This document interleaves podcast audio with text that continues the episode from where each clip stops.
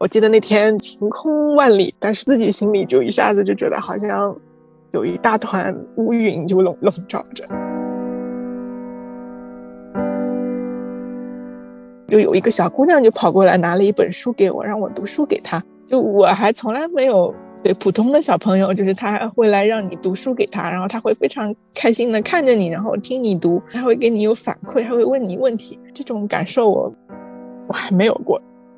就养孩子是很累，但是你会得到很多互动嘛？就这些我还没有感受过。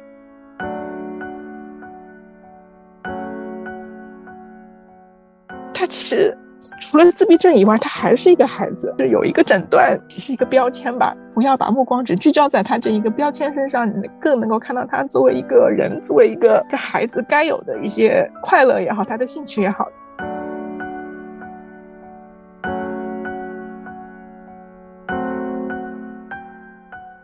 大家好，这里是哦妈妈电台，在这里我们不对个人的选择进行评判，在这里我们听中国女性讲述她们的和生育有关的最真实的故事。我是 S。这一集我们邀请到了生活在加拿大的 Danielle，她有一个四岁半的被确诊为中度重度自闭症的小朋友小枫叶。去年我和几位朋友开始运营一个论坛 WomenOverseas.com，中文叫他乡论坛。每两周，我们都会做一次分享会。丹尼尔是移民加拿大那期的嘉宾，从网络上认识他快半年了。我也是通过他给我发的想要参与《欧妈妈》的播客录制，才第一次了解到了小枫叶的情况。这次采访是他第一次在公开的平台讲述自己和小枫叶的故事。丹尼尔在他的车里和我视频聊天了两个半小时，期间好几度会需要抽纸巾来擦眼泪和平复自己的情绪，所以你会经常听到一些悉悉嗦嗦的杂音，是他的手和纸巾碰到了耳机线。同时，我们也会有一些在播客节目里听起来比较漫长的空白，我没有把这些空白剪掉，希望这些听起来可能不太舒服又不太熟悉的空白，能够传达出一一点点丹尼尔当时的心情。希望我们都能给 Daniel 和更多自闭症儿童家庭一些时间和更多的包容。因为时间比较长，所以我把节目分为上下两期。第一期，Daniel 分享了小枫叶出生后的一些症状和比较漫长的确诊自闭症的过程，以及他在育儿方面的心路历程。他还比较详细的分享了加拿大政府和社会对于自闭症儿童在经济、心理等等方面的辅助。我们聊这些比较细节的辅助，并不是 光为了加拿大打广告，而是希望在中国也可以有企业、政府做一些类似的事情，能够更关注到自闭症儿童和他们的家庭。第二期我们更多的聊了养育自闭症儿童对于 Daniel 和她的丈夫的影响和改变。我们会在下周播出第二期。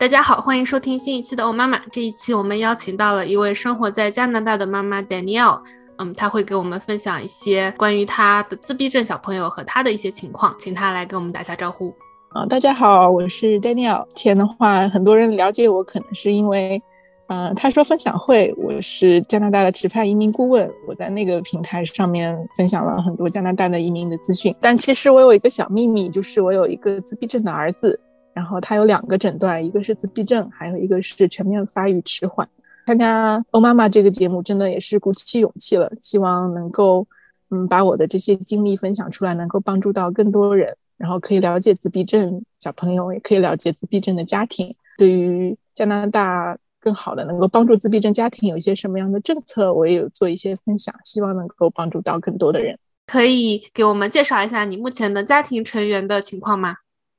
嗯，好呀。我们家现在就是有我的儿子，我叫他小枫叶，嗯，然后他是四岁多一点点，他是两岁半的时候确诊的，有两个诊断，一个是自闭症，还有一个是全面发育迟缓。其他的话就是我和我老公，另外的话还有我妈妈最近也在，因为。之前他只是来看我们，但是因为疫情，航班都取消了，回不去了。刚好也在这里，而且确实现在他还能够帮到我挺多的。因为疫情的关系，我也不敢把小朋友送到 daycare 去，所以真的就靠我妈妈来帮助我。哇，那好辛苦呀！他可能本来没有想到自己要一起去这么久。对，嗯，对，那 Daniel，你刚有提到你的小朋友在两岁半的时候有确诊，那我们可以按照时间顺序来简单的讲一下，你当时是如何发现你小朋友可能会有一些 special needs，然后想到要去做这个确诊，有哪些征兆，然后后面是怎么样去找到医生来做这些后续的事情吗？就是征兆的话，其实从他出生以后就有挺多征兆的，但是呢，这个不是一定适用于每一个小朋友。如果你发现小朋友有类似的一个或者两个，其实也不用太担心。真的能够确诊的都是就是有好多征兆的，而且就是其实妈妈嗯自己的直觉还是挺准的。小朋友有问题，其实自己多多少少会感觉到的。我们家的话就是他出生的出生以后，他就有一个很特别的地方，他的脚就会在不停的转，特别是当他兴奋的时候，那个脚转的这个频率。就会更快一点。之前也上网去搜过，就是转角这个情况会不会是自闭症？然后那个时候还看到，就是英文的一个论坛里面也有很多人去问这个问题。然后下面有一个很高赞的一个回复，就是说肯定不是的，你不用担心，我小时候就转角的。你看我现在都读到 PhD 了。然后那个时候，对我看到这个评论，就觉得哦，好像也不用太担心吧。但是，嗯，其实这个。哎，也是一个一个征兆吧。接下来的话就是，嗯，有中文里面有一种说法叫“七坐八爬”，就是七个月应该会坐，八个月会爬。那我家小朋友是比较慢的，嗯，因为自闭症的小朋友其实他都是大运动这一块会比较缓慢。坐的话还好，可能晚个一两个月。爬的话，他嗯，真正会爬，就是那种膝盖着地、两个脚着地的这种爬，他到十四个月才会。他之前只会那种匍匐式的爬，就是肚子贴在地上，这样一拱一拱往前的爬。对他这个状态持续了好久，一直到对，就我说的一岁两个月吧，对，十四个月的时候他才会真正的爬。然后走路的话也很慢，就很多小朋友他可能一岁不到甚至就会走了。那我们家真正开始走是十九个月，就这些都是 red flags。我家小朋友是典型的倒退型自闭症。就是他其实刚出生的时候也还好，也没有太大的差异。但是他到十八，就是到一岁半到两岁之间，这个是很多小朋友都会这样的倒退型。就是他之前会讲的一些话都不会说了，他之前可能会说七八个词吧，就已经比同龄的小朋友会少一些了。因为按照这个呃发育指标来说的话，你在一岁半的时候应该至少会说十个词，那他那个时候也只会说嗯八七八个吧。但到后面的话，就是这七八个词基本上已逐渐的一个一个都不会讲了。他那个笑容啊，感觉也比从前少了。就从前还挺高兴的，就还经常看到他乐呵呵的，但是就明显笑容少了。然后眼神的话，就会也会出现比较呆滞的这个状态。平时就是叫他名字，从前可能还会有反应，但是倒退了以后，就是你叫他名字，可能叫个五下，他能够有一下能够回头看看你就不错了。还有的话就是。嗯，一般这个年龄段的小朋友会指嘛，他之前也会指的，就是用手指他想要的东西，或者是用手指他看到一个什么东西。嗯，但是后面指这个动作也不会了。嗯，然后他会拖着大人的手去他想去的地方，或者是他想拿什么东西，他也不会用语言表达，他就会拉着你，然后就够到他想去够的地方。其他还有一些就是很典型的刻板行为了，就是比如说会有的时候兴奋的时候会甩手啊，然后他听到很多响。比较吵的声音，他会用手去捂耳朵，嗯，就这种自闭症就是这种叫 sensory overload，就是他会感官上刺激过多，就他有点没有办法处理，所以就是有的时候光线太强烈，他也会想用手遮住眼睛，他会踮脚走路，家里喜欢不停的开关灯，还有那种类似强迫有点强迫症的症状嘛，就他看到家里有什么橱门开着或者是抽屉半拉开这状态，他会想把它关上。全部都是要那种很完美的状态，然后他排东西，对，就是比如说喜欢排玩具，把玩具排成一列，而且都是特别整齐的，就是对，就是不是一种就普普通通排的，他要排的特别每个都贴在一起，就特别特别整齐这样子。还有的话就是他会有比较狭窄的兴趣，这一点也是就是自闭症小孩很普遍的。他的话就是特别喜欢字母和数字这两个东西，嗯，对其他的呃兴趣都不是很大。嗯，他还会比较挑食，就是其实小朋友挑食都很普遍嘛，但是自闭症的小孩就是更容易挑食，他可能就是只吃那么几样东西。我家的话，他可能这一阵子会想吃米饭，但他可能每天吃吃吃吃三个月，突然就有天一点都不想碰了，就会又到下一个食物，可能也是会持续喜欢几个月，然后突然又都不碰了。他们还会害怕洗头。我家小朋友就是这样，就是水碰到脸部也是一种就是感官上有点过载的那种状态，剪头发也是一个呃大难题。嗯，不管是用剪刀剪，就那种咔嚓的声音，或者是你剃头的那个，那就更更严重了，就滋滋滋这个声音都很害怕。像有那种推出专门是给小朋友自闭症小朋友剪头发的那种剪刀，特制的剪刀，就没有那种咔嚓的声音，这个还挺神奇的。但是我后来想想，还是算了。我我看了一些视频，就是还是说你应该速战速决可能更好一些。就是你是剃头的，但是你可能第一次努力踢十分钟能踢完，后面你嗯。能力提高了，可能五分钟就可以搞定。虽然会哭，就很哭得很惨，哭五分钟，但是，哎，嗯，就还是能够完成的。我觉得听下来就是，感觉就是不仅是他有这些症状，然后对于你就是作为他的 caretaker 来说的话，感觉有非常多的挑战，就每一个步骤都是一个很大的挑战。对，就带小孩儿其实就是很累的，但是自闭症的小孩可能各方面的困难程度都是普通小孩的可能百倍吧。最严重的，我觉得让我觉得特别担心的，就是他有一阵子就是斜眼特别严重，就是眼睛会往边上看，然后甚至是边转圈边斜眼。之前看了一些视频，就说这个可能是嗯癫痫的一种，当然后来发现他不是的了，但是确实有一些就是自闭症小孩和癫痫是经常会连在一起的，他们的概率很高。嗯，斜眼就是属于安静的癫痫的一种。然后我就因为这个就特别担心，然后我就去联系了小朋友的儿科医生，另外也联系了就是专门帮助 special needs 的机构。嗯，接下来就是我们就是做了一系列的诊断，就是如何诊断自闭症呢？嗯，在我这里加拿大的话是一个还蛮漫长的一个过程。首先你是要去排队的，排队的话基础是就是你需要有一些。嗯，前期的诊断觉得好像是有这个可能的，然后你才能够有资格排上队。排上队的话，可能一般都要等个八九个月，甚至一年都有可能。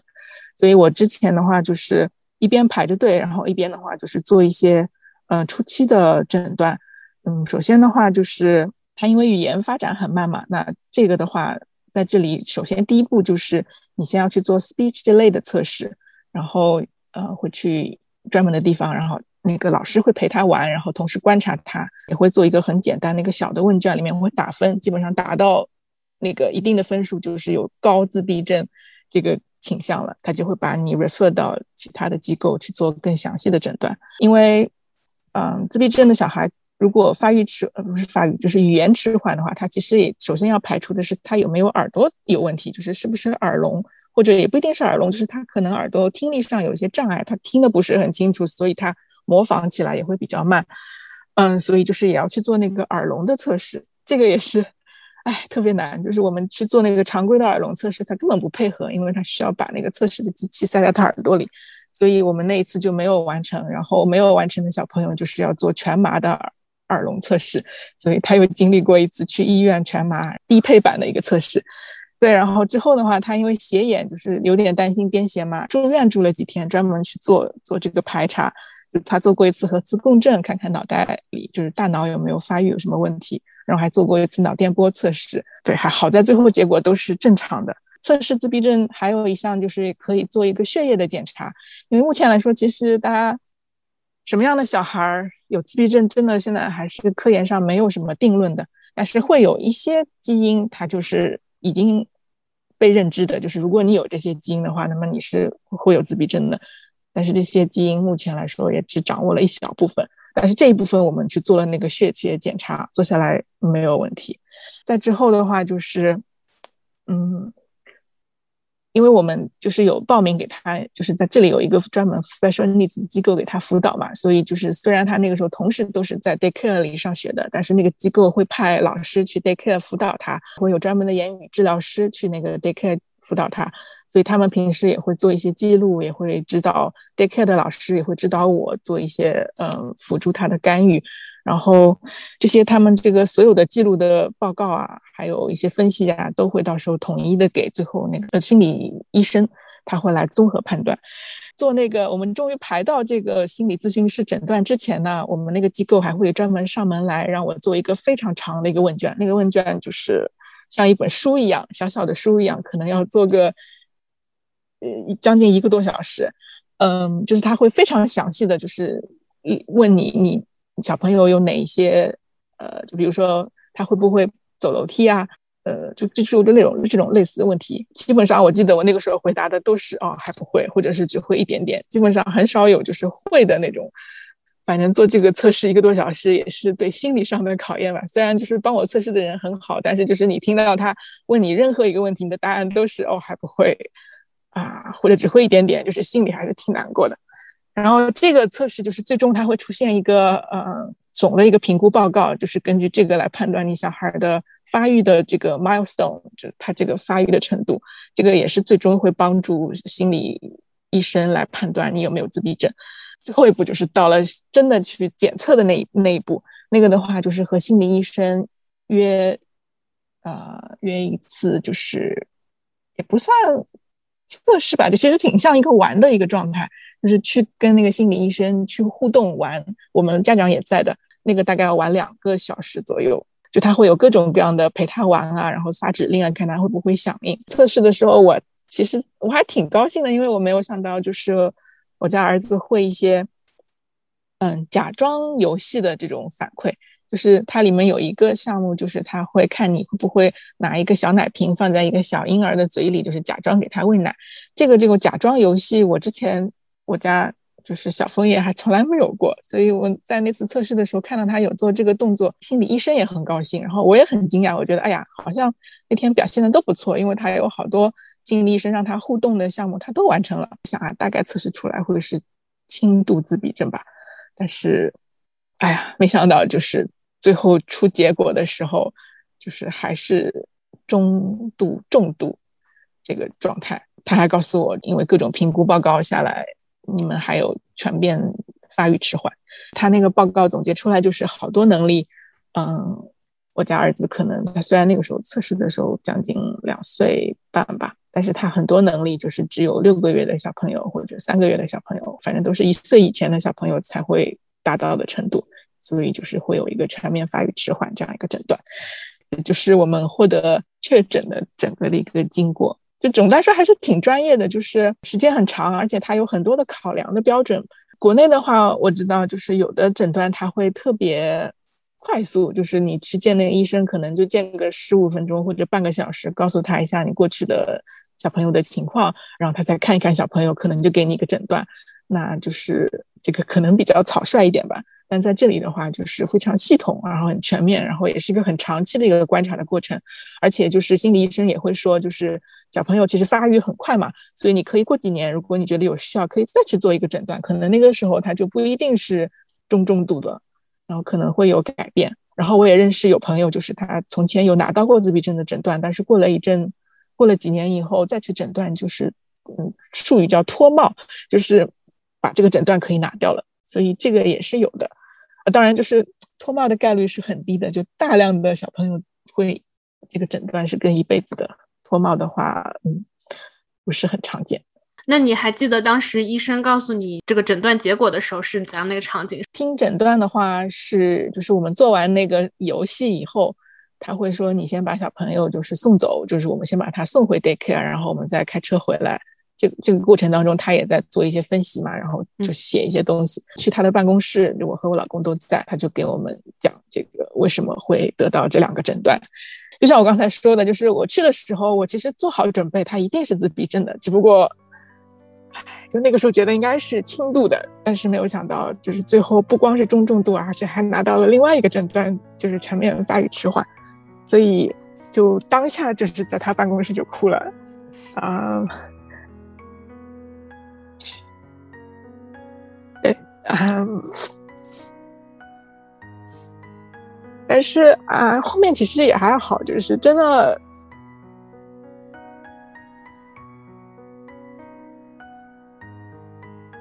对，反正就当下就特别特别难过。然后我记得那天就是外面晴空万里吧，对，但是就是自己心里就一下子就觉得好像有一大团乌云就笼笼罩着，就这种感觉。嗯，但是也好，就是再怎么样，你就是心里有了一个啊，就有了一个怎么说呢？对，但就是。心里至少你知道了哦，原来小朋友是这样，就有了一个了断吧。然后接下来就是生活该怎么样就该怎么样。然后而且有了这个诊断，你就可以，嗯，进一步可以去享受其他更多的社会的帮助，还有政府的扶持。谢谢你跟我们分享一个比较 vulnerable、比较脆弱的时刻。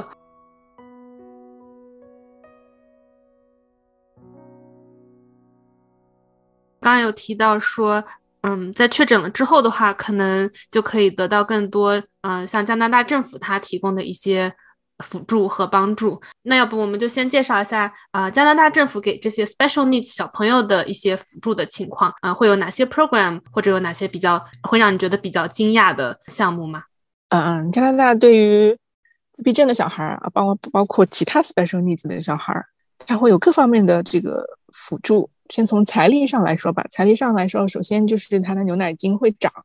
就是比普通的小孩会要高一些。另外，我现在在安省嘛，我们安省的话，给自闭症的小孩一年有两万加币的补助。那么这个两万加币可以花在什么地方呢？就是可以支付一些专业的人员来辅导他的一些费用，比如说言语治疗师啊、物理治疗师、职业治疗师这些专业人员的这个辅助的费用。另外的话，平时去参加一些体育活动啊、音乐活动、艺术活动，去博物馆参观，就这一类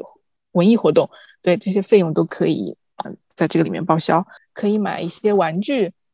嗯，买一些书，这个也可以。然后他每两年可以允许你买一台这个 iPad 或者是笔记本电脑，当然不一定你每两年都要更新了，但是就是嗯，它会让你没有这种后顾之忧，因为其实有很多，特别是现在疫情期间。你如果要去线上跟别人咨询或者是辅导的话，还是需要一个电子设备的，所以在 iPad 或者是笔记本电脑上会比较容易实现。另外的话，还可以支付那个喘息服务的费用，这个我可能后面会再详细说吧。什么是喘息服务？然后的话，还有就是有的小孩他可能自己在比较小的城市，他需要去一些大城市做一些专门的治疗，那么他这个路费。火车票、机票都可以报销，然后如果你是自己开车的话，那么他这个呃汽油补贴、停车费都可以报销。有的家庭他可能母语不是英语，那他嗯会需要一些翻译的服务，那么支支支付翻译的费用也可以在里面报销。还有的话就是这个两万块钱每嗯每年都是需要就是自己要记账，还要去申报。所以就是有的人可能觉得这个会计这一块记账的比较麻烦，那我请专业的人来帮我做，或者是他真的自己照顾自闭症小孩太辛苦了，也没有时间精力再去做账了，那我也可以请专业的人，所以请他们的记账的费用也可以报销。还有一块就是，嗯，可以排队去申请服务犬，这个的话好像就是服务犬，像不管是 Service Dog 还是 Therapy Dog，就是对小孩都很好的嘛。那你如果有这个犬类的辅导的话，那么培训这个。犬类的这些培训费也可以报销，然后申请这个犬的费用也可以报销。当然，申请应该是免费的，反正就是跟这个服务犬相关的费用都可以在这里面报销。还有的话，就是大人参加一些更好的帮助自闭症小孩的一些培训，或者有的人他甚至愿意的话，可以去读专门的学位，比如说也去做那个言语治疗师，或者是特殊嗯教育的老师，这些培训的上课的求学的费用也都可以报销。这个项目还是比较好的。当然，今年其实还是挺受诟病的，因为之前好像我记得每个家庭的费用不是两万一年，已经有点降低了。但是怎么怎么说呢，就是还是有总归比没有好吧。财力上面，嗯，之前就是如果你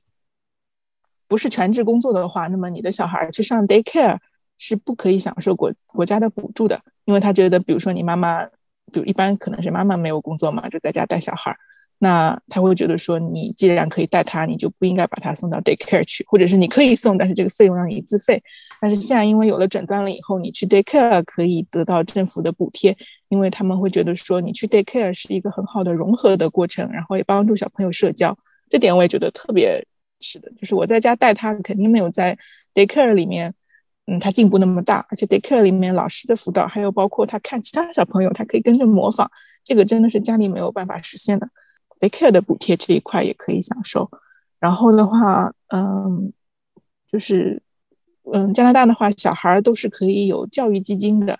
嗯，然后但是如果你是自闭症了以后呢，你就教育基金你就不能买了，它可以二选一，你只能买一个是另外一个残障基金，但是那个残障基金它国家投入的比例会比教育基金会更高一些，还会有，嗯，因为自闭症小孩他那个上厕所这一块可能也会比较慢，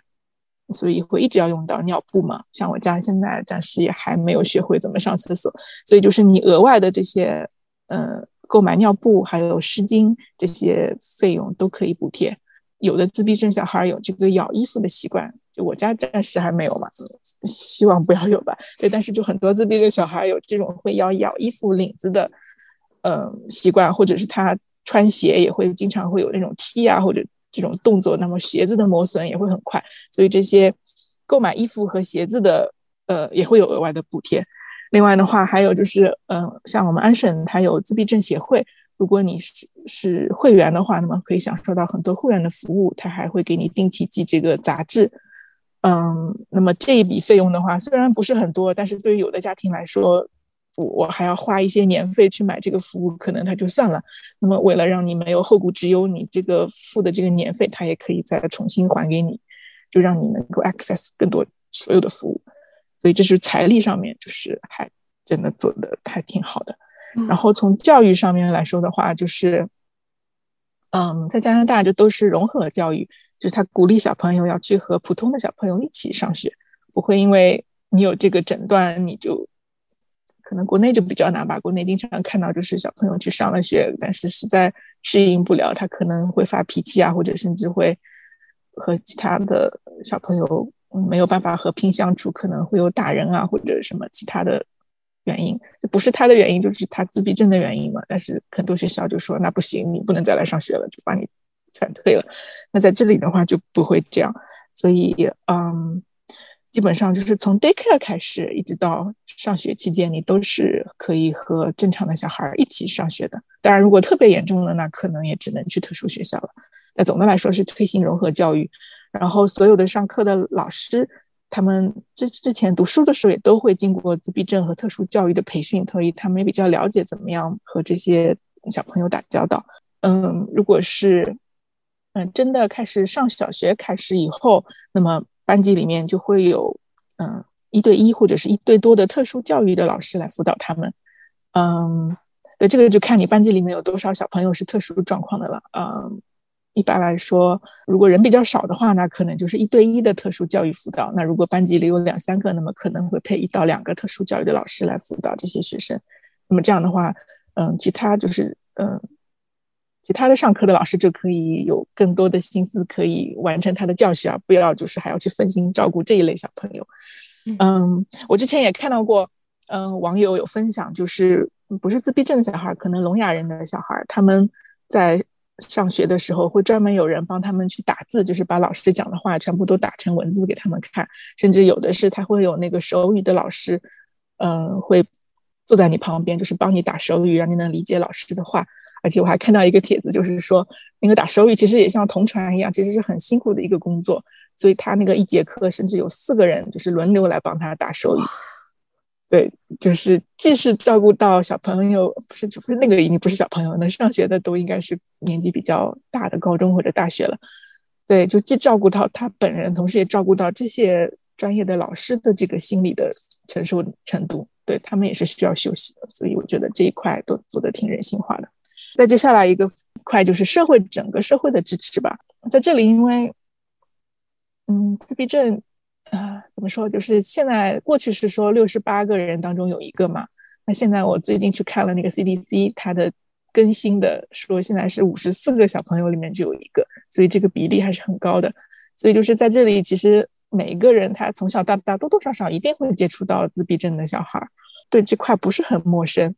嗯，所以全社会的接受度还是挺高的。另外的话，在这里就是有一些特别暖心的一些举动，比如说，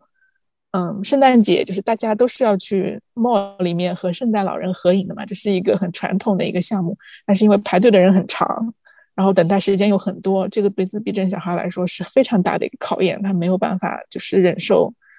这个排队时间长，还有旁边还有各种噪音、灯光啊，就对他来说也是一个过载的情况。所以说这里就是有这种 mall，他会在人少的时候，比如说周日的晚，嗯，傍晚，因为一般周日他关门比较早，他就会在那个关门以后会辟两个小时的时间，就是专门就是给自闭症家庭的小朋友去排队和圣诞老人合影，他也不是排队的方式，就是每个人去拿个号，然后等到叫到你了，你再去，这样的话就还比较好，而且就是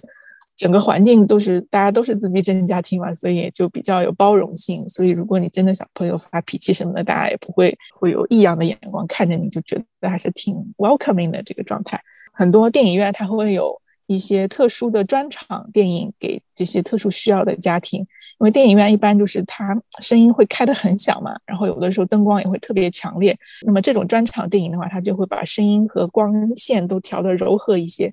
那么让这些小朋友也可以有机会，包括家长也是，你带着小孩也不可能去看电影，就是让家长小朋友都有机会能够去电影院欣赏一些电影。嗯，很多游乐场会有一些给特殊小朋友的那些专属通道，你就不用排队了。那个这个也是挺人性化的，还有就是就业这一块吧，就很多家庭其实他都特别担心，就是我家小朋友长大了能不能找到工作。那么在加拿大的话，就是就业还是有很多支持的。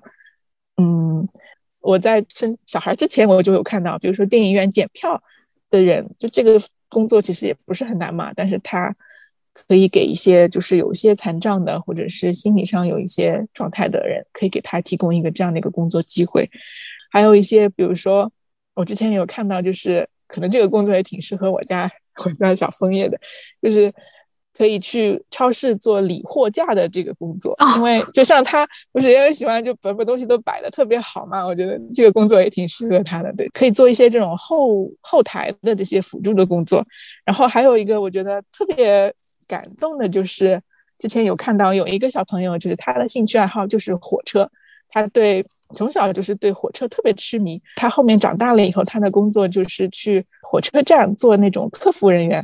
因为他可以把所有的火车线、时刻表、线路、路径的城市，他全部都记在脑子里，所以说他就适合特别做这个客服的工作。就有的人他可能要去查我应该怎么去哪里，应该。怎么样？用电脑上查可能都查不明白，但是如果你去问他的话，他可以非常快速的告诉你最佳的路径。所以这个工作还真的特别适合他。所以如果有这个相关的工作也是不错的。嗯，反正就整个来说，就业的话都会有专门的辅导机构会嗯帮助你就业。另外也有很多企业他也会嗯欢迎一些嗯有特殊需要的人来做一些难度不是很高的工作。最后一块，我觉得就是很多父母会担心，就是如果我去世了，那我小孩谁来照顾？嗯，那这块的话，加拿大做的比较好，就是嗯，养老的话，对，后面会有专门的托管的机构，不管是养老院也好，还是专门的，就是针对嗯残障人士的托管机构，他们都可以在那里得到专业的照顾，对，可以安心的养老。就你大人也可以就比较放心吧，就不用总觉得我一定要。对很多大人都觉得我一定要比孩子多活一分钟，对，至少这样的话就是，啊，大人至少你可以比较放心，就是如果你真的早走了，也不用太担心小孩以后会受到虐待啊或者什么的。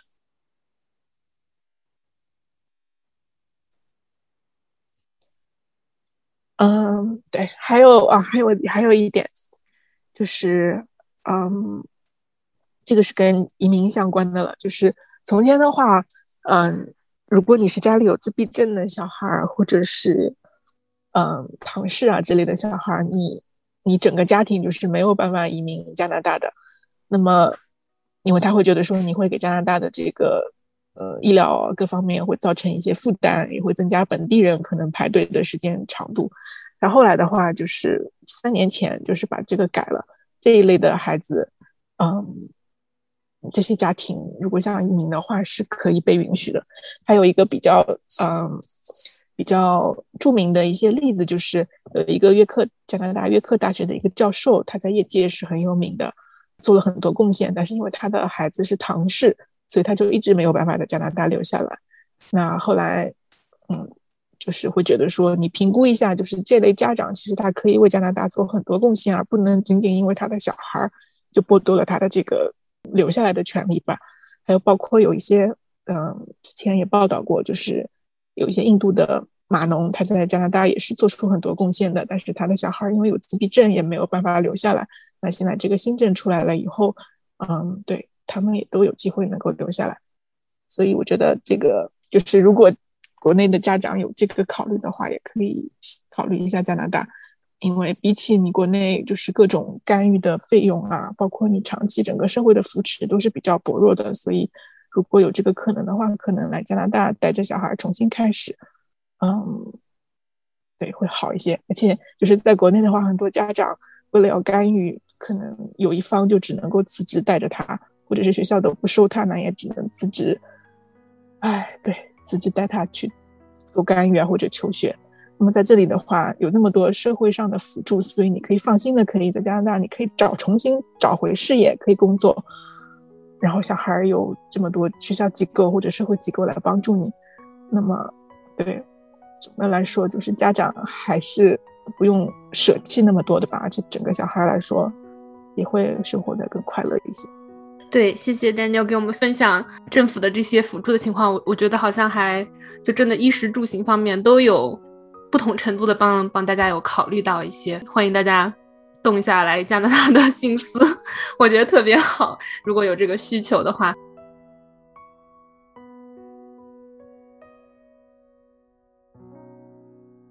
那刚刚的话，你有提到这个喘息服务，它应该是属于加拿大政府给 special needs 小朋友的父母的一种辅助的呃项目。那你可以给我们，我觉得这个这个的话就是特别好，就是我们可能有的时候会想到说啊，这个小朋友是 special needs，那我们就想尽办法让这个小朋友过得更好，可能就会忘记掉说照顾他们的家长需要付出特别特别多，嗯，所以会有一些这种针对小朋友家长的这些服务，你可以给我们介绍一下？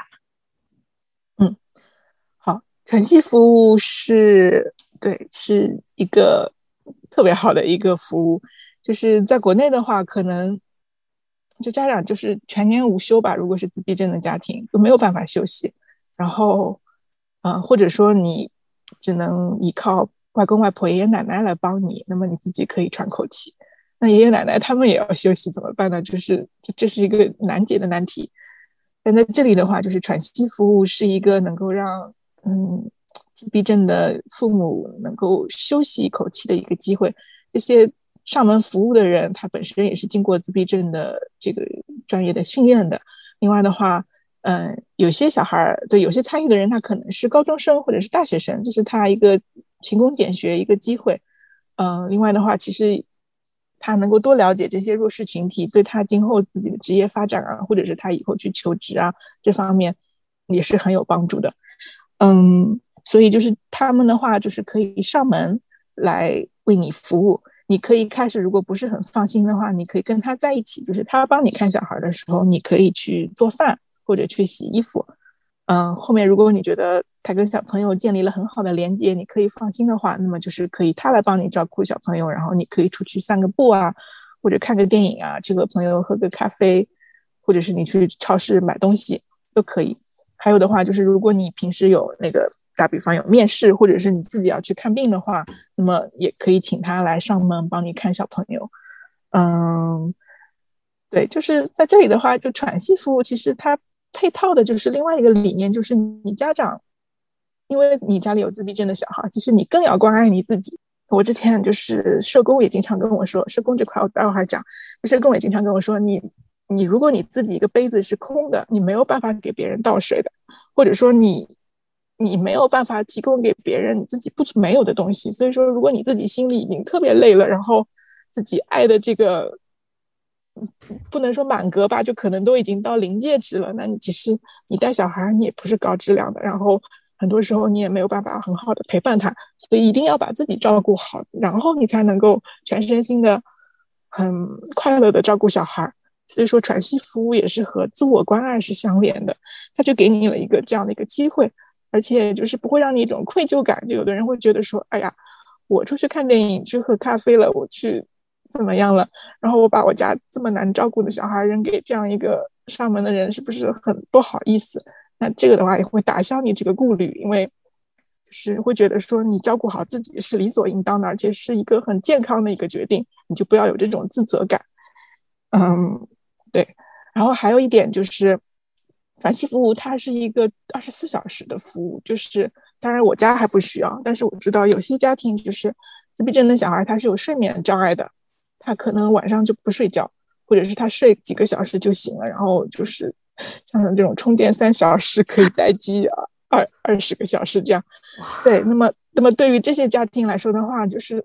家长要去上班嘛，我不可能晚上还陪着你，那么也会有专门的这个喘息的服务的人上门，他可以晚上来陪小孩，就是让你能够睡觉，然后他来陪小孩玩也好，或者是想办法陪小孩能够再次入睡，所以这个也是就是就特别好，就是能够有。有有权政府能够二十四小时能够提供这样的服务给你，嗯，然后的话，对，除了喘息服务以外，就是在寒暑假的时候，因为比如说小朋友上学了，那么上学的时候会有人照顾嘛，那寒暑假了，老师都放假了，那怎么办呢？那么政政府也是考虑到的，就是寒暑假会有专门的针对自闭症小孩的，像夏令营一样的，他们也会招募专门的。这方面的专业老师，同时也会配备一对一的学生来帮你。这个学生大部分也是就是放寒暑假的高中生或者是大学生，他们也是有的就是也可以积累他们那个志愿者经验吧。因为像在加拿大，你如果要嗯升大学什么的，你或者是你高中毕业，你都需要满足多少个一年多少个小时的这些经验，所以这些也可以帮助他们积累那些经验。同时，他们对我觉得做过这些经历的人，他本身。就比较有爱心，而且他在可能后面求职或者申请大学的时候，这一段也在他的履历上也是很好的一段经历，所以我觉得这是一个双赢的，是既帮助自闭症的小孩寒暑假能够有一对一的很好的针对他们的设定的一些活动啊来参加夏令营，同时参与的人本身他也是学习也是他有一些经历，嗯，再其次的话，针对父母的帮助，我觉得很大一部分是心理上。就是你能够接受这个现实，然后心理做好调整，这个非常非常重要。所以我特别特别感激一直帮助我的社工，就是他从我最初联系联系那个机构开始，就是呃一路都在辅导我。就是一开始我可能，对，一开始我可能要见他的机频率要快，嗯，要高一些，因为确实自己真的非常非常难过，所以可能一开始两周会见一次，到后面的话，对。我自己在他的帮助下面也感受好了一些，而且他教我的一些方法，我也可以实际运用了。以后就可能你可能一个月才才需要见他一次。当然，如果有的时候家里发生了什么状况，你紧急的需要一些帮助，你也可以随时再跟他约，可以约一个就相当于 emergency appointment 这样。对，就他可以整个社工在加拿大就相当于一个嗯稍微低低端一点的心理咨询师吧。对，但是他这种各种的心理知识，他是掌握的非常好的，而且他本身，我这个社工就是在帮助自闭症家庭的这个机构工作的，所以他对自闭症家庭的心理上的，嗯，这些疏导他会更有经验一些。然后我觉得他，他分享给我的有有四个点，我觉得还是很值得在这里跟其他自闭症家长分享的吧，真的帮助我很多。就是他说，嗯，就是。主要就是说，适应人人的适应有四个阶段。就当你得到了一个自闭症诊断，就像天塌下来一样。那么，怎么样能够适应这个新的人生？它会有分四个阶段。第一个阶段叫 surviving，就是，嗯，你这个时候就心里其实特别特别难过的。你做什么事情都是像只是为了能够活下来。对，就那个时候我自己也特别能有感受嘛，就你。对，就你平时像吃饭，就是好像也食不知味，然后，对你平时还是要就是嗯，该做的事情还是要做，比如说还是要送小朋友去 daycare，那你经常就是开车的那个路上。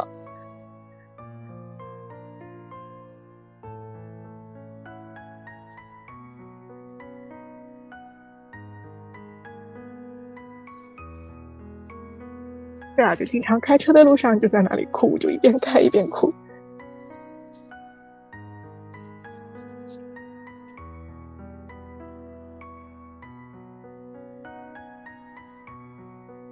也就这个 surviving 的这个 mode 可能会持续很久，就是，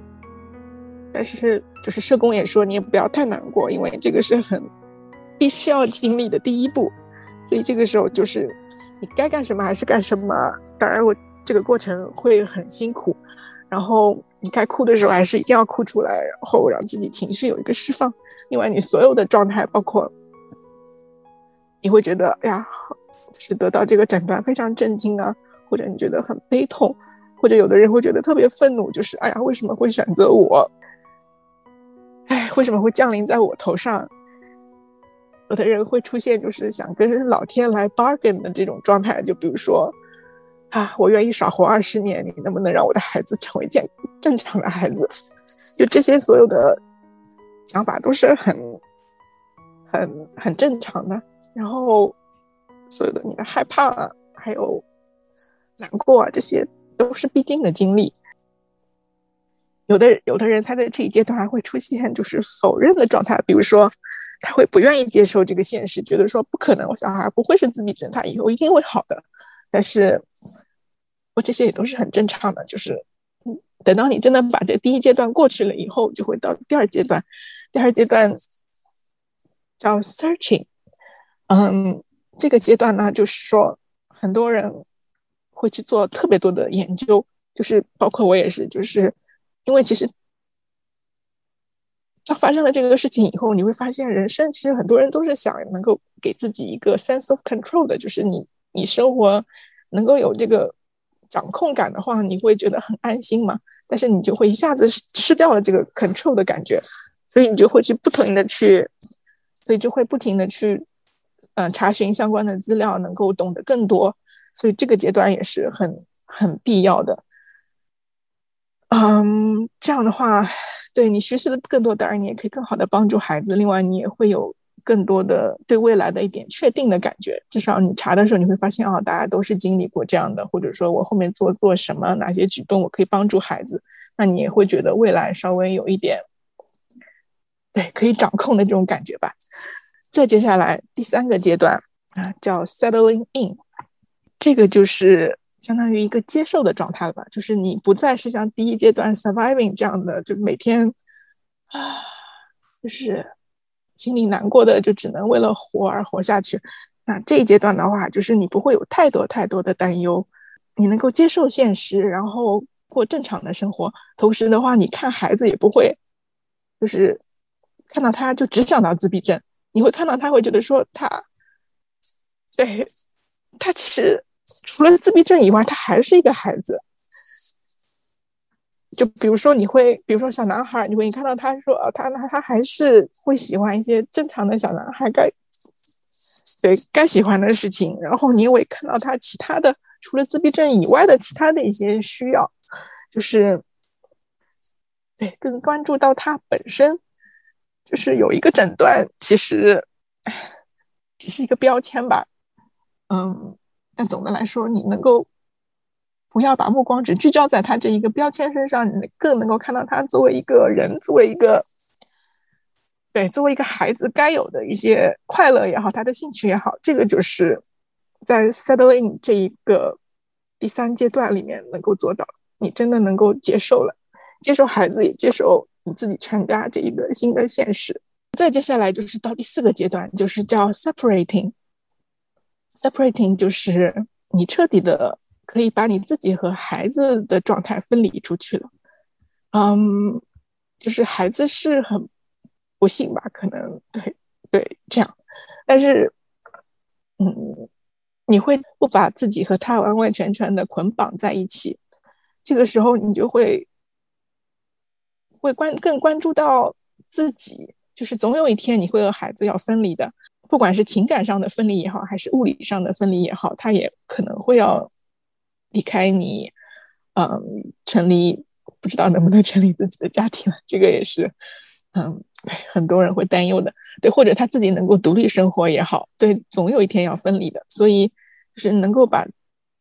自己不把自己的所有的生活的全部都和这个孩子捆绑在一起，你还是更关注自己的内心。而且在这个阶段，很多人就是可以。跳脱出这个自闭症带来的所有的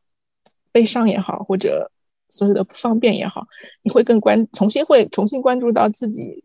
什么样的事情可以是让自己做的开心的，然后很多人会找回自己的幽默感，或者是自信，或者自我价值。我觉得就是真正的放下了吧，分离和放下啊，所以这个是就是最理想的最后一个阶段。然后社工也说，就是这个过程其实是会反复的。有的时候你可能到了第三阶段，但是又发生了一些什么事情，你一下子又会回到第一阶段，就特别特别难过。所以这些反复也都是可以理解的，不要给自己太大的压力。这个是一个可能是个螺旋上升的一个阶段，但是大家就是努力能够最终能够努力朝着第四个阶段前进吧。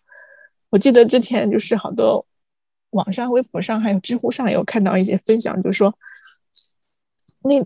你有些家长到后面就顿悟了，就是我其实我再怎么样拼了命努力，我小孩儿。啊，可能该倒退还是会倒退的，然后进步可能还是很慢，但是我千万不能把自己给丢了。对，就有的人他会会觉得说啊，那我还是应该我每天打扮的漂漂亮亮的去上班，然后我还是应该有自己的兴趣爱好，除了小孩之外，对，对他自己能够也能够，对，就生活中心不是只有孩子，就他还是一个自己独立的人。啊，所以这些都是我们，对我也在努力当中。嗯，那你觉得你现在会是在哪个阶段呢？或者是在哪几个阶段之间反复？我觉得我现在可能在第三和第四个阶段之间吧。就是，但当然也会反复了。有的时候看到，嗯，对，就打比方，有一次就是。当然，这是疫情前了。就我去接小朋友，他还在那边玩玩具，就有一个小姑娘就跑过来拿了一本书给我，让我读书给她。就我还从来没有对普通的小朋友，就是他会来让你读书给他，然后他会非常开心的看着你，然后听你读，然后他会给你有反馈，他会问你问题。就这种，对这种感受，我我还没有过，所以。虽然那天就是我很开心，我觉得哎呀能够和这个小朋友这么好的互动，但是后面还是觉得就特别还是挺难过的，就是养养育是养育一个小孩该有的乐趣，或者是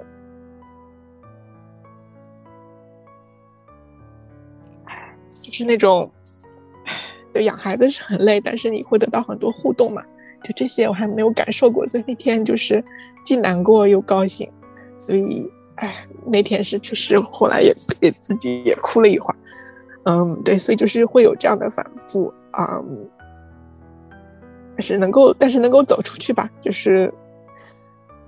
尽快的能够回到第三或者第四个阶段，然后也给自己找找一些生活上的意义，包括我现在做那个移民顾问，能够帮助到很多人，我觉得这个也是。能够帮助我尽快的能够走出来，一个很重要的一个原因。最近各种活动，包括他乡啊什么的，也认识很多人，像你这样的人，所以，对我就觉得，得给自己找到生活的乐趣和意义，真的很重要，也可以不真的能够尽快的帮你能够呀，走出这个自闭症造成的各种阴影吧。嗯，好的，嗯，对。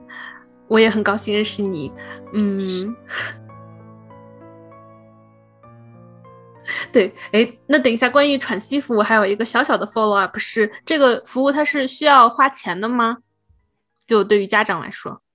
这个服务是需要花钱的。嗯，你可以通过那个，比如说安省是两万块的那个资助满，一年你可以通过这个费用来报销，或者是有的时候你自己所在的。嗯，城市它也会有额外的自己城市的一些补贴，也可以从那个里面补贴出去。嗯，还有的话，如果还不够，那么就是你自己再额外的自己掏钱。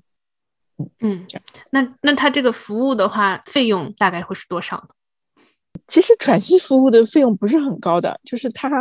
安省的话，比如说最低工资是十四块钱的话，喘息服务可能可能一般都是什么十六、十七、十八这样子，就不是很贵，一个小时。那还挺好的。一般的小孩他有那种 babysitter，可能这个也就是进阶版的 babysitter 那种愿意去做自闭症小孩的 babysitter，还这种人还挺难找的，所以确实也只能通过喘息服务来找。就他们本身也经过培训，另外他们也是一般来说也是特别有爱心的人吧，愿意去做这个服务。因为可能他的工作就是每天都是照顾不同的自闭症家庭，所以对他来说，他上班如果一天工作八个小时的话，他也挺累的，所以真的是要心里有大爱的人才能够做这份职业。谢谢 Daniel 给我们分享，对 我刚听的也快要掉眼泪了，就觉得好，真的是很，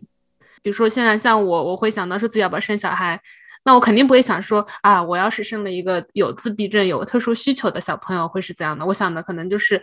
就就觉得很正常，我就是会一个会生一个很普通的小孩，我们可能就这样过完很普通的一生。嗯，我觉得听到这一面的故事也是，就真的觉得很难，很辛苦，辛苦你了。呃，这这个 podcast 出去，可能我都可以想象，豆瓣上可能很多人会把它加入一个收藏夹，就叫“不婚不育保平安”吧。对，确实，在那我自己都从前都没有认识过自闭症的小孩，就是完全是一个不了解这样的一个真空的状态，然后现在才知道，原来对他那个概率这么高，而且也没有什么。治疗的好的方法原因现在大量的还是不明的，除了自闭症以外，还有其他一些 special needs。所以总的来说，整个，唉，就能够生到一个健康的小孩，真的这个概率其实还挺低的。嗯，能够生到真的是特别幸运的一件事情。好，那我们关于小朋友部分的话，我们最后来可以跟我们分享一下小朋友目前四岁半的话，他的身体状况呀，啊，他的精神和教育状况。目前来说，他身体状况，我觉得就是进步真的很大的。我觉得和他确诊的那个两岁半相比，他身体各方面，特别是大运动进步很快。我之前就一直很担心，哎呀，他怎么还不会跑啊，还不会跳？然后这些他后来都会了。比如说那个走台阶，走一步，同时另外一个脚再跨上一步，就这个动作，而不是就是走一步，两个脚都停留在那个台阶上，然后再往上跨一步，就是就这种正常的走台阶他也会了。所以我觉得给自己也是鼓励吧，给其他家长也是鼓励。就是虽然可能发展的会慢一些，但是嗯，一般来说一定会一定会有进步的。他现在笑容也比从前多很多。然后眼神各方面也没有，就是特别暗淡的那种，叫他名字或者那种互动的眼神也很多，所以我觉得这方面都有在进步。嗯，说话也比过去好很多了。就是虽然他还不会，嗯，哎，不会说很多吧。然后，但是他自己感兴趣的，比如说数字和字母啊，这些都讲的还不错。当然发音不是很标准，有的可能只有我能听得懂，但是就是确实说话有很大的进步。上厕所也在进步当中，至少他现在终于对那个小马桶 开始有一点兴趣了。对，中间是坐都不愿意坐上去，那至少能够对有兴趣就是第一步吧。所以，嗯，指导我的老师也很高兴，我也很高兴他现在有各方面的呃进步。而且就是因为疫情，反而有一个好处就是，嗯，他主要在家嘛，所以。嗯，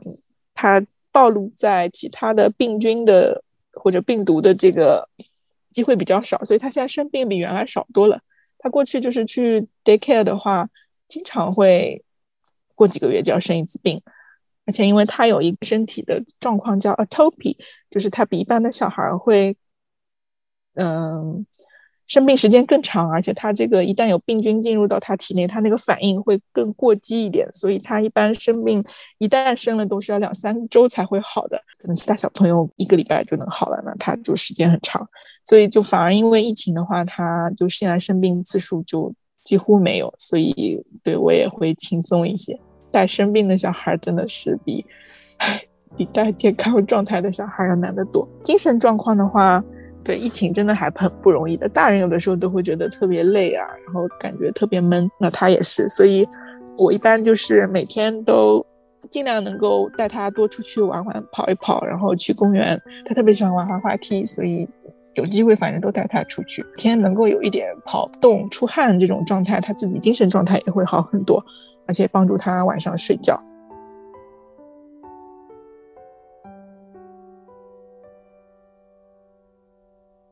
在教育方面的话，疫情之下的话，你们有继续进行各种各样的干预治疗，或者他有上幼儿园吗？对，就是哎，因为疫情，我没有送他去 daycare。嗯，可能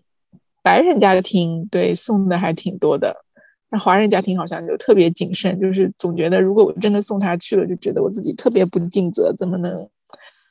让他对暴露在危险当中。但其实我现在虽然没有送，但有的时候想想，哎呀，我已经过去一年多了，我我送他去的那个 daycare 也没有发生过一例症状，所以有的时候觉得，哎呀，要是早送了，我这一年就轻松多了。但是这个也没有对后悔药。再说也确实这个概率你也没有办法保证，真的哪天真的送了就得了，那你会觉得亏欠他一。所以，哎，所以就目前没有送，那主要就是还是在在家里对玩一玩这样。不过因为他马上就要上学了嘛，所以说教育状况的话，我还挺期待，就是九月份开学了以后，他可以就是进入小学。嗯，小学的话就一开始是上两年的那个学前班，所以。嗯，我现在已经报名给他报好了。学校的话，这里都是会有专门的辅导自闭症的，呃，或者特殊需要的家庭。每个学校都有一个对接人，所以我还在等这个对接人，到时候要给我们，就是家长、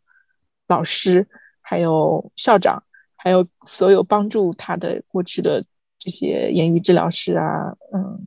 各种专业的人士，对我们会所有人会要在入学前要开一个会，这个是就是。每针对每一个家庭都会有单独这样一次会，所以这个还挺好的，所以我挺期待，就是那个会上，就是所有人会贡献自己的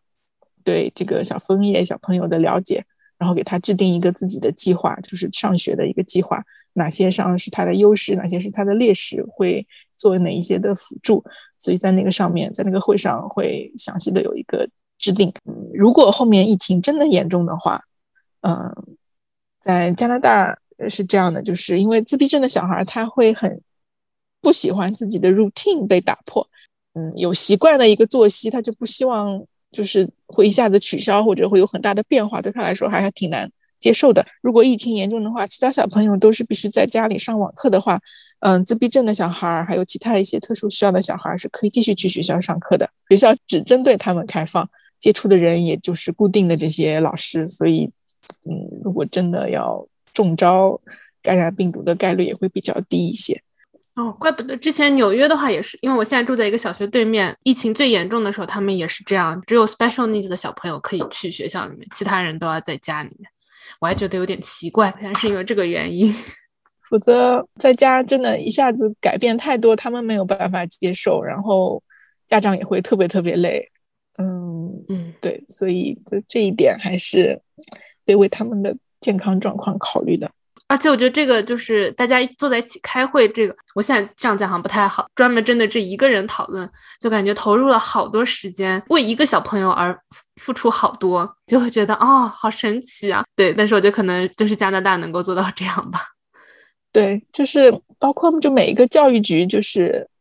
你可以在他们网站上面，我自己去比较过，就是每个教育局它针对特殊需要的小孩会有一个他们的工作手册。就是会写的非常非常详细，大量的至少是两三百页的，我还看到过就是四五百页的，事无巨细的都分析了，所以你都就完全可以放心，就是任何状况他们都有考虑过，而且会有相应的人来做这些事情。记得之前啊，好像是微博上吧，有一个有一个匿名的妈妈，她写的一个帖子，里面有一句话就是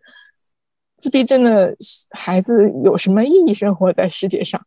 就是他们很多人会觉得说啊，那他也没不能做出什么贡献，就感觉他在生活世界上就是个累赘。嗯，对，但其实可能不是这样的。一是他可以让其他有健康孩子的家庭会觉得说，原来你们自己是真的多有多么幸运，可能就对更好的能够照顾自己的小孩吧。就是有的时候你觉得自己家小孩这里不好那里不好。或者鸡娃的过程当中觉得特别崩溃的时候，对，有的时候你就想想其他的家庭的小孩，你就会觉得，哎，对你还有这个机会去激他们，激他，对，已经是一个对对很多家长来说，对我们来说就是还很羡慕的一件事情。你的小孩可能，对我觉得我的小孩能够高中毕业，可能都已经不知道能不能实现了，就是对，所以。这是一方面，另外一方面的话，就是确实自闭症的小孩在这里给这个社会制造很多嗯工作机会，是辅助这些所有 special needs 的，就整个一一大套，就就包括我刚才说的那么多，他真的创造了非常非常多的就业机会，而且嗯，也让大家就更学会了平等和包容吧，就对整个社会来说也是有好处的。所以我觉得，对，就是回应之前微博上那个妈妈，我觉得，这批孩子会降临在这个世界上，也一定是有它的意义的。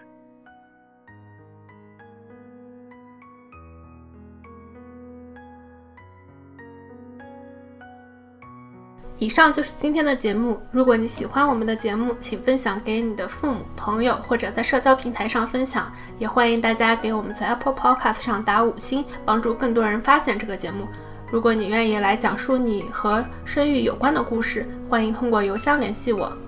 下周我们会播出 Daniel 的下一集，我们下周见。